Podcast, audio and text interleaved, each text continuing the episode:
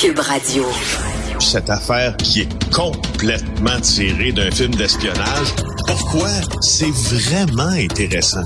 On peut pas dire l'inverse. Donc, la drogue, c'est donc. Un journaliste d'enquête, pas comme les autres. Félix Séguin. Écoute, on a tous vu cette euh, histoire euh, ce matin épouvantable, une jeune femme euh, qui était battue par son conjoint et après cinq ans finalement elle a porté plainte, mais on voit des photos là, c'est épouvantable les sévices qu'elle a dû subir. Épouvantable, tu dis, écoute, c'est encore pire que ça, c'est inhumain ce qu'elle a subi pendant cinq ans, cette jeune femme. S'appelle Chani Bourget-Gagnon. Tu te rappelles, euh, de cet accident dont on avait beaucoup parlé dans les médias sur euh, la côte du mont euh, Sainte-Anne, là, près de Saint-Féréol-des-Neiges, entre autres, là, où une famille a été décimée. Ben, oui. ça faisait partie. il y a des membres de cette de, de, cette équipée-là qui sont décédés, qui étaient membres de sa famille, qui ont été donc qui a été décimée, et elle. Attendait, après la mort de ses proches, son père aussi est décédé, un héritage substantiel. et et elle s'est amourachée d'un autre jeune homme. On voit sa photo dans ben le journal. Il s'appelle Charles-Antoine Duclos Asselin. Euh, jeune homme, casquette, euh, chaîne en or et euh, gros bras, gros bras, gros bras. Ouais, ouais, ouais. Elle avait 17 ans, donc elle était orpheline, perdu son père, sa famille. Elle se retrouve entre les griffes de Duclos Asselin et euh, justement, je te parlais de l'héritage, donc quelques mois avant de recevoir cet héritage-là. Alors, ça commence, puis je t'en parle aujourd'hui parce qu'on a on a beaucoup des ingrédients dans cette mmh, nouvelle qui est mmh. rapportée dans le Journal de Québec, le Journal de Montréal aujourd'hui, euh, de la spirale de la violence conjugale. Alors, ça commence par un contrôle assez serré. Euh, Duclos Asselin lui aura demandé de supprimer son Facebook, son Snapchat. Euh, ensuite, il convainc de lui acheter une Mercedes après ça, il déménage un peu plus loin de Québec, il déménage en Beauce et s'isole un peu. Euh, et là, les gestes de violence euh, commencent et prennent une tournure gravissime quand euh, Duclos Asselin, dans un bar de la Beauce, le soir du jour de l'an 2020, commence à la battre à coups de pied devant témoins, puis rendu à la maison, la frappe au visage, mais à plusieurs reprises. Et c'est là qu'elle décide de s'enfuir. Puis écoute, il y a un camionneur qui la retrouve finalement euh, et qui l'amène à l'hôpital. Elle se réveille, les policiers sont autour d'elle. Elle les photos dans le journal, ça fait mal à voir. c'est épouvantable. Euh, écoute, puis elle était vulnérable, euh, sa famille euh, décimée, etc. Elle était dans un état de, de, grande fragilité. Il en a profité dès le début, parce que c'est vrai que tu as raison, cette histoire-là, là, tous les ingrédients sont là dès le début, quelqu'un qui commence à vouloir te contrôler en disant là tu vas arrêter, tu n'auras pas de Facebook, pas... Dès, ça là, c'est une lumière qui allume sur le dashboard comme on dit là. OK, ça dit prends prends les jambes à ton cou puis fous le camp parce que ça commence par ça puis ça finit par des coups de poing. C'est tout le temps, c'est toujours comme ça. Puis, puis encore une fois, dans, dans, le, dans, dans ce, ce, ce calque que, que, que cet article-là représente de la spirale de la violence conjugale, la première fois, euh, qu'elle décide de porter plainte contre euh, son agresseur, elle la retire finalement euh, sa hmm. plainte par amour, parce que ben lui lui dit tu vas gâcher ma vie, lui mettait de la pression, donc elle décide de, elle décide finalement de ne pas porter plainte, mais là survient un événement que je trouve, en tout cas même de le lire là, je, je trouve que la scène qui est décrite dans le journal est très très forte et très très triste il y a, euh, je sais pas si c'est un policier ou une policière, c'est pas spécifié, là, mais prend un miroir et retourne le miroir hmm. vers la jeune fille. Et là, elle réalise à quel point elle est amochée et elle décide de continuer finalement le processus. Alors, euh, hmm. ce jeune homme-là de 27 ans, donc s'en va en prison. Et là, pour de bon, euh, elle, a, elle a terminé son processus. Il va aller passer 20 mois derrière les barreaux, coupable de tous les chefs d'accusation. Il a reconnu sa culpabilité, voie de fermer, voie de fait lésion, entrave à la justice, non-respect de ses conditions et à de multiples reprises. Alors, bien bon pour lui. Oui, et les euh, filles, les filles, un gars commence, attendez pas que votre chum vous frappe parce qu'il y a des signes avant-coureurs, il y a des lumières qui s'allument sur le tableau de bord, quelqu'un qui commence à contrôler ta vie, à, vouloir que tu sois tout le temps rejoignable, sans pas avec telle personne, je veux savoir où c'est que t'es, etc. Non, non, non, ça c'est un batteur de femmes potentiel. prenez les jambes à votre cou, c'est vraiment là, c'est absolument dégueulasse. Euh, tu veux me parler de la folle aventure d'une des membres des Pussy Riot? Ben oui, parce que on a bien sûr parlé des, Ukrainiens qui, euh, et là, ils sont 8 millions de déplacés là, à travers le pays qui, qui fuient les violences de la guerre, de l'invasion russe. Euh, on parle pas beaucoup des Russes qui, eux, fuient la Russie pour échapper à ce régime-là, où on ne peut pas d'ailleurs parler de guerre hein, euh, pour l'invasion ukrainienne, mais bien d'une opération spéciale pour délivrer l'Ukraine euh, de, la dénazification de l'Ukraine, n'est-ce pas? Mmh, ben Alors, il y en a des, il y en a des Russes qui fuient, euh, euh, qui fuient le pays. Probablement la plus célèbre d'entre elles a réussi à le faire récemment alors qu'elle était attendue en cours. C'est Maria Ayokina de Pussy Riot, le fameux groupe de musique hard rock et slash punk, je te dirais, mmh. qui a beaucoup, beaucoup nuit à Vladimir Poutine depuis une vingtaine d'années et à tout l'establishment euh, russe euh, par des coups d'éclat. Alors, elle, elle était attendue parce qu'elle était condamnée euh, à un an de restriction à sa liberté. Et là, finalement, on voulait la jeter en prison. Alors, ce qu'elle a fait, cette membre des Pussy Riot, c'est qu'elle s'est déguisée en livreuse de repas.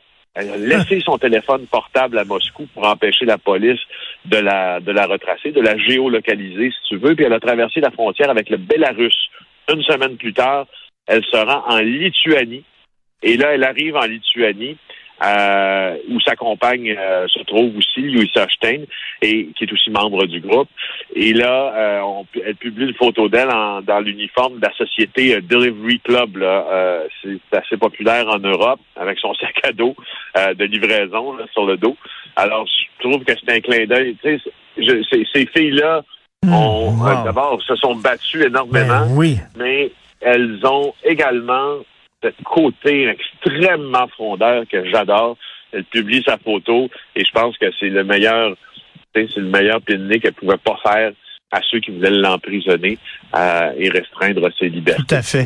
Euh, on aime parler de journalisme, toi et moi. Dans une demi-heure, je reçois notre confrère et ami Denis Lévesque qui met fin à son émission quotidienne. Et Denis, pour moi, c'est un des très grands intervieweurs au Québec. Vraiment, c'est notre Larry King. Et il y a des gens bien pensants, il faut le dire, Félix, qui ont levé le nez sur Denis Lévesque en disant que c'était souvent un freak show, qu'il recevait...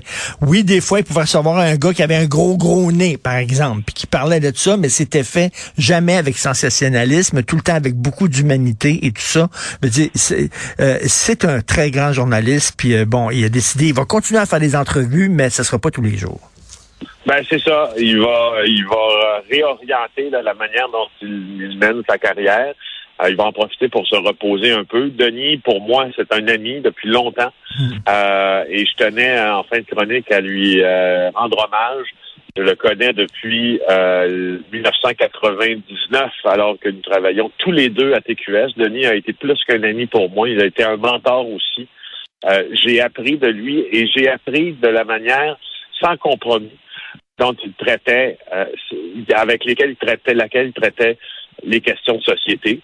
Euh, tu as absolument raison de dire qu'il y a une certaine élite bien mmh, pensante mmh. qui ont décidé que de mettre euh, euh, de l'émission de Denis Lévesque là au banc des émissions qui faisaient euh, dans le léger et tout ça. Mais je ferai remarquer à tous ces gens-là que Denis Lévesque a reçu parmi les plus grandes personnalités, non pas seulement du Québec, mais de l'Amérique, du showbiz, de la France aussi.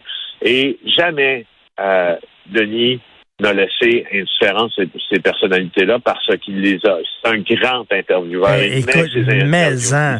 Et écoute, à un moment donné, euh, je, vais voir ma mère. Ma mère demeure dans une résidence. Puis tu sais, elle, sa télévision est allumée à LCN du matin au soir, puis du soir au matin. Tout le temps, la télé à LCN. C'est bon. J'étais à côté de ma mère, puis là, bon, c'est une vieille entrevue euh, de Denis Lévesque avec Michel Louvain. Je dis, ah, ben, Michel Louvain, c'est bon. Écoute, c'était passionnant C'est Michel Louvain. Je disais, oh mon Dieu, je vais me taper une entrevue avec Michel Louvain pendant une demi-heure que ma mère, le temps va être long. C'était passionnant.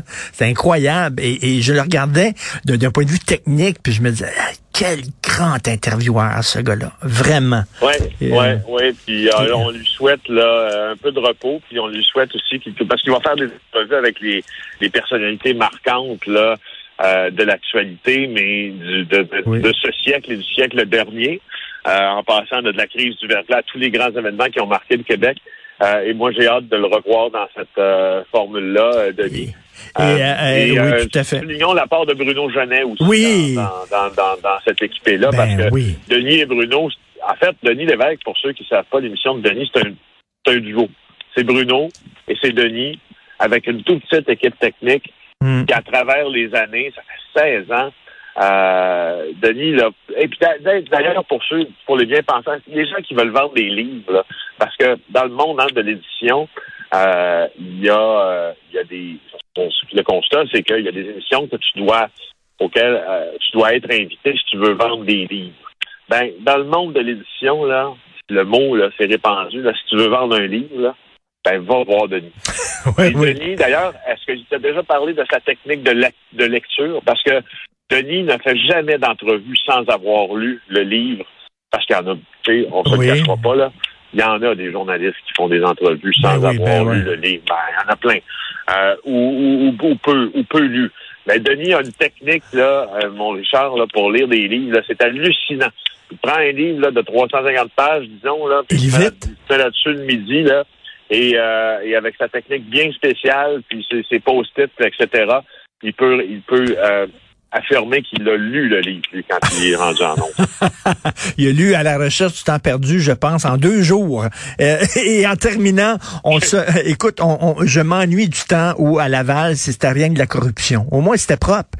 Les enveloppes, tu sais, au moins, c'était correct, c'était propre, c'était pas dangereux. Et Laval, aujourd'hui, allô, hein? Vraiment, c'est le Far hein? West. Incroyable, c'est le Far West. Encore une fois, hier, euh, en Laval par Rosemère, aussi d'autres événements violents. Euh, et euh, on constate là que euh, la majorité des événements sont donc liés au crime organisé de type gang de rue, parce que ben gang de rue, c'est un, un crime désorganisé, mais qui, ça, qui répond à la définition, disons, policière d'organisé. Euh, parce qu'ils sont moins organisés que la mafia ou que les Hells Angels, mais qui ont quand même une forme d'organisation puis de hiérarchie. Euh, et la majorité des, euh, des, des, éléments sont des éléments violents sont, sont liés à la présence des gangs de rue. Alors euh, là, je sais plus comment le dire, je sais plus comment le faire, je sais plus comment le penser, je sais plus comment l'affirmer. Mais là, il va falloir, falloir que ça change. Tout à fait. Merci Félix. À demain. Bonne journée. Bye.